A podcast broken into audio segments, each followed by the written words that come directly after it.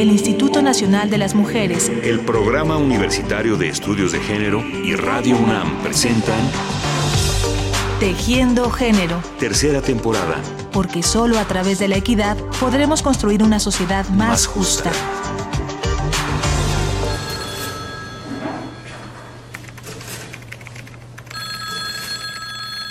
Actualidad, las mujeres que se incorporan a trabajos que por lo regular son desempeñados por hombres no la tienen nada fácil. Ahora imaginemos esta misma situación, pero hace más de tres décadas. Es mucha presión, es este, aprender a, vivir estas formas de,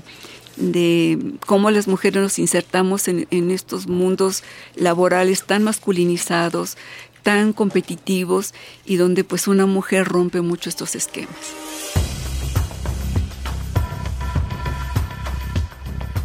Rosario Ortiz sabe muy bien de esto. Ella es trabajadora técnica de Teléfonos de México, integrante de la coordinación colegiada de la Red de Mujeres Sindicalistas y socióloga egresada de la UNAM. Y el día de hoy nos contará su experiencia durante 36 años en esa empresa telefónica como una de las 20 primeras mujeres que ingresaron para realizar trabajos técnicos junto con 1.500 hombres.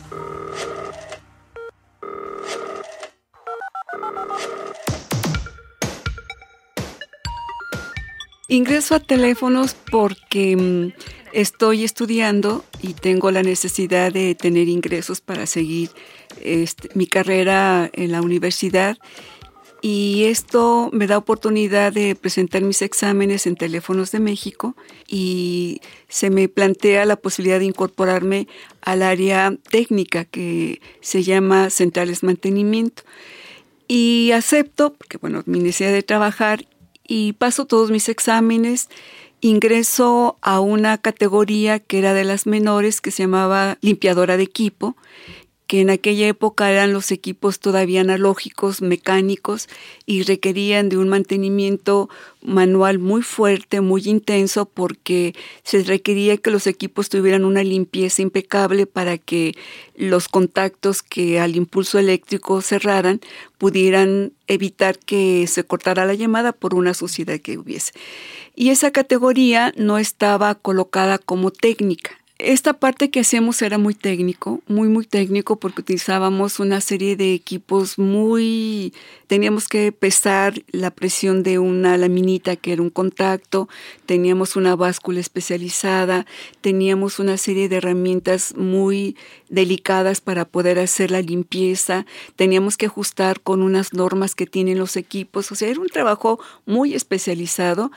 pero por alguna circunstancia de la definición con la empresa en esa época, ese trabajo no era técnico. Y bueno, esto implicó que las compañeras y compañeros que ingresamos en ese periodo empezáramos a plantearnos por qué si nuestro trabajo era muy técnico, muy especializado, porque si no hacíamos nosotros ese trabajo de limpieza, de ajuste, no podían los demás compañeros hacer su trabajo, empezamos a organizarnos y a plantear al sindicato que nosotras teníamos y nosotros teníamos que tener el mismo nivel técnico, lo que implicaba capacitación, ascensos, mejores salarios.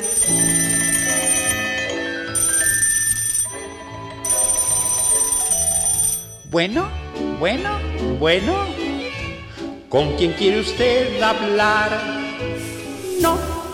Al darse cuenta de la desigualdad que existía, Rosario Ortiz, junto con sus compañeras y compañeros, iniciaron un movimiento para que las actividades que realizaban fueran reconocidas como trabajo técnico especializado y así tener las mismas oportunidades de desarrollo laboral. Y dimos una lucha muy intensa como de un año hasta que logramos una negociación en donde nuestro sindicato retomó nuestras propuestas, negociamos con la empresa y entonces tuvimos una capacitación para presentar exámenes y, e ingresar a la categoría de técnicos. A partir de eso se eliminó estos dos puestos de trabajo y todos entramos a la parte técnica. Y al ingresar a esta categoría fue una capacitación muy intensa en todo lo que son pues las materias de electrónica digital, de mm, equipos de conmutación, transmisión y en mi área los ascensos son por exámenes. Entonces, cualquier ascenso implica casi seis meses de capacitación, de estudio por fuera de la jornada de trabajo, adicional a los cursos que nos dan establecidos en el contrato colectivo y una práctica que uno tenía que estar desarrollando en las horas de trabajo, pero también en la jornada extra que teníamos que aplicar para podernos capacitar, presentar exámenes y ascender.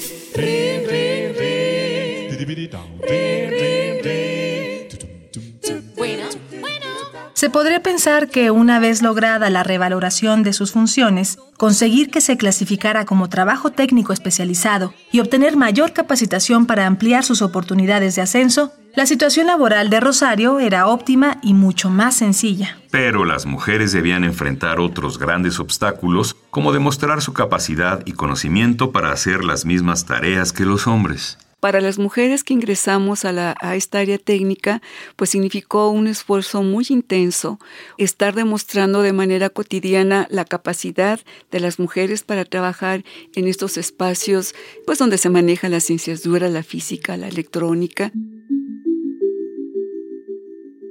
Otro desafío era dividir su vida y su tiempo entre el desarrollo profesional y las actividades como madre de familia pues fue un reto para las primeras que ingresamos y sobre todo porque los ascensos implicaba para muchas de nosotras que éramos ya madres con bebés pequeños, pues organizarnos para salir de la jornada de trabajo, recoger a la hija o al hijo de la guardería, dejarlo con la mamá, salir corriendo a la, a la central donde nos teníamos que poner a estudiar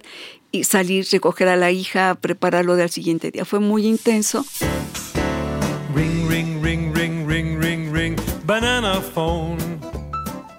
Y un inconveniente más era la segregación laboral tanto en espacios físicos como en las tareas que realizaban en el área técnica. Ya con los años entendimos que esas categorías pues implicaba una segregación laboral para los hombres y mujeres, pero más para las mujeres que estábamos incorporándonos a un área técnica muy calificada, donde los salarios más altos estaban colocados en estas áreas y donde las mujeres que empezábamos a incorporarnos, pues trastocábamos muchas prácticas e incluso la parte física porque no había baños para mujeres. Fue una negociación primero con nuestros compañeros de trabajo, porque para ellos era como, pues, ¿por qué llega ella y me quita mi baño?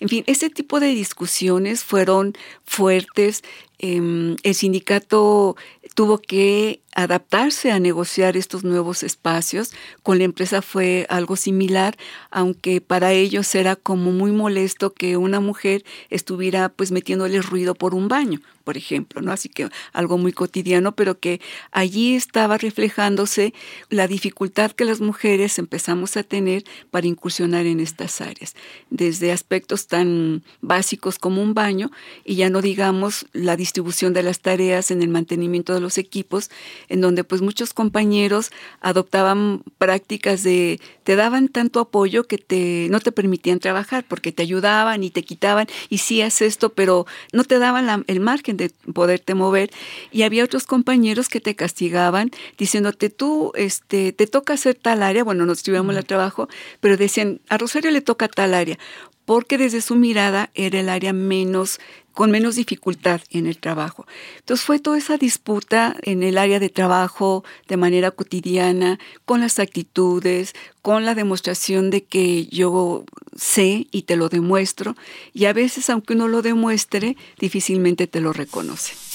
pero creo que fue muy importante porque a partir de eso empezamos a abrir en Teléfonos de México espacios para que las mujeres estuviéramos en la área técnica donde no era tradicional estar y romper muchos prejuicios sexistas al cual nos enfrentamos en esa época.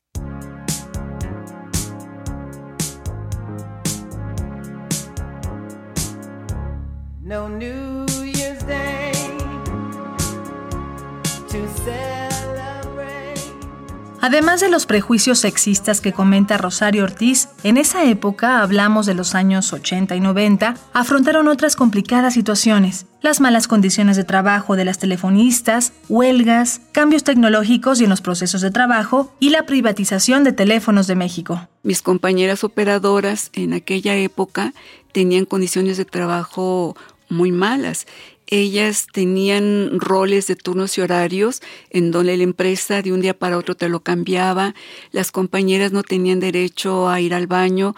tenían que levantar una tarjetita y era criterio de la supervisora que ellas ingresaran, había un control muy fuerte del momento en que ellas ingresaban para colocarse el equipo, no las dejaban hablar, o sea, había, había una actitud realmente muy dura en sus condiciones de trabajo. Entonces ellas empiezan a, organizarse y se establece con la empresa una mesa de negociación para que hubiese un convenio departamental. Pues fue tan dura la negociación que se estalló una huelga. Fue la primera huelga donde desfilamos un primero de mayo de eh, rojo y negro y fue un periodo muy duro de negociación con la empresa porque fue el periodo en que más estallamos huelga, porque fue la introducción de los equipos, las nuevas tecnologías, las mujeres en el área de operadoras eh, peleaban mejores condiciones, regular todo este espacio. Entonces fue una etapa donde ingresamos muchos hombres y mujeres, donde la negociación con la empresa fue muy dura, se incorpora la privatización y viene un cambio muy drástico en la relación, en los procesos de trabajo, en la capacitación, en la forma en que teníamos que presentar los ascensos. Y bueno, todo el sindicato estuvo incorporado en todo este proceso muy fuerte de negociación.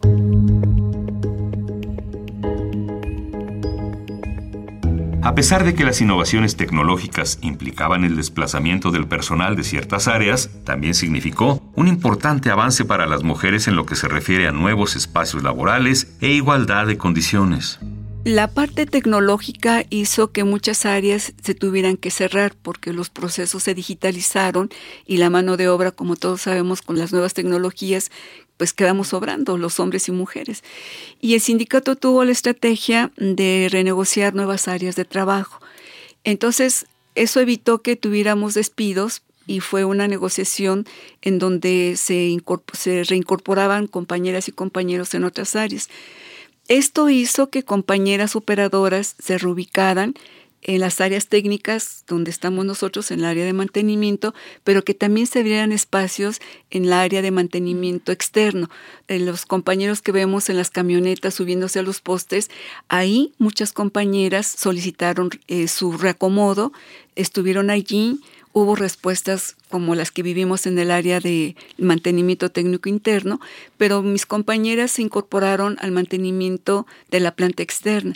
también con muchos problemas, con mucha hostilidad por parte de los compañeros y esa sanción que de manera cotidiana nos dan a las mujeres por estar en espacios masculinos, sobre todo también la parte de la planta externa.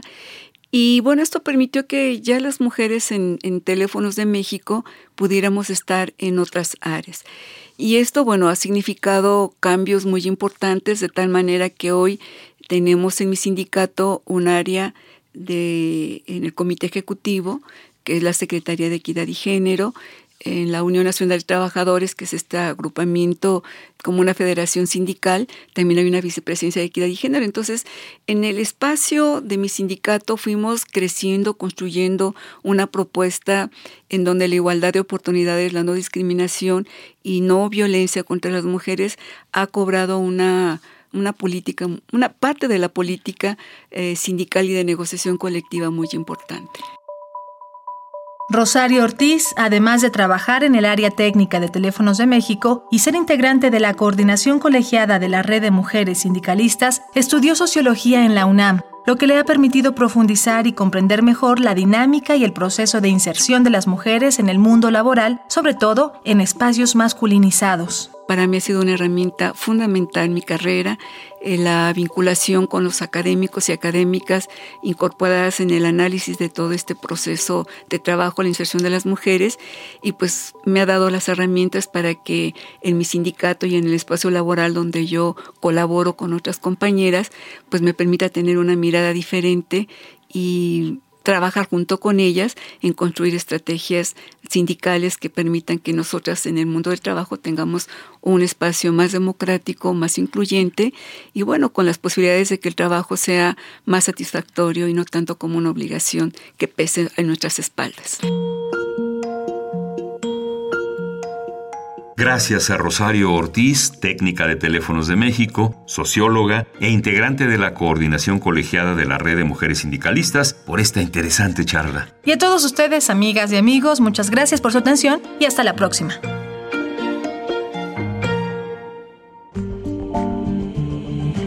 El Instituto Nacional de las Mujeres, el Programa Universitario de Estudios de Género y Radio UNAM presentaron Tejiendo Género. Tercera temporada. Porque solo a través de la equidad podremos construir una sociedad más, justa.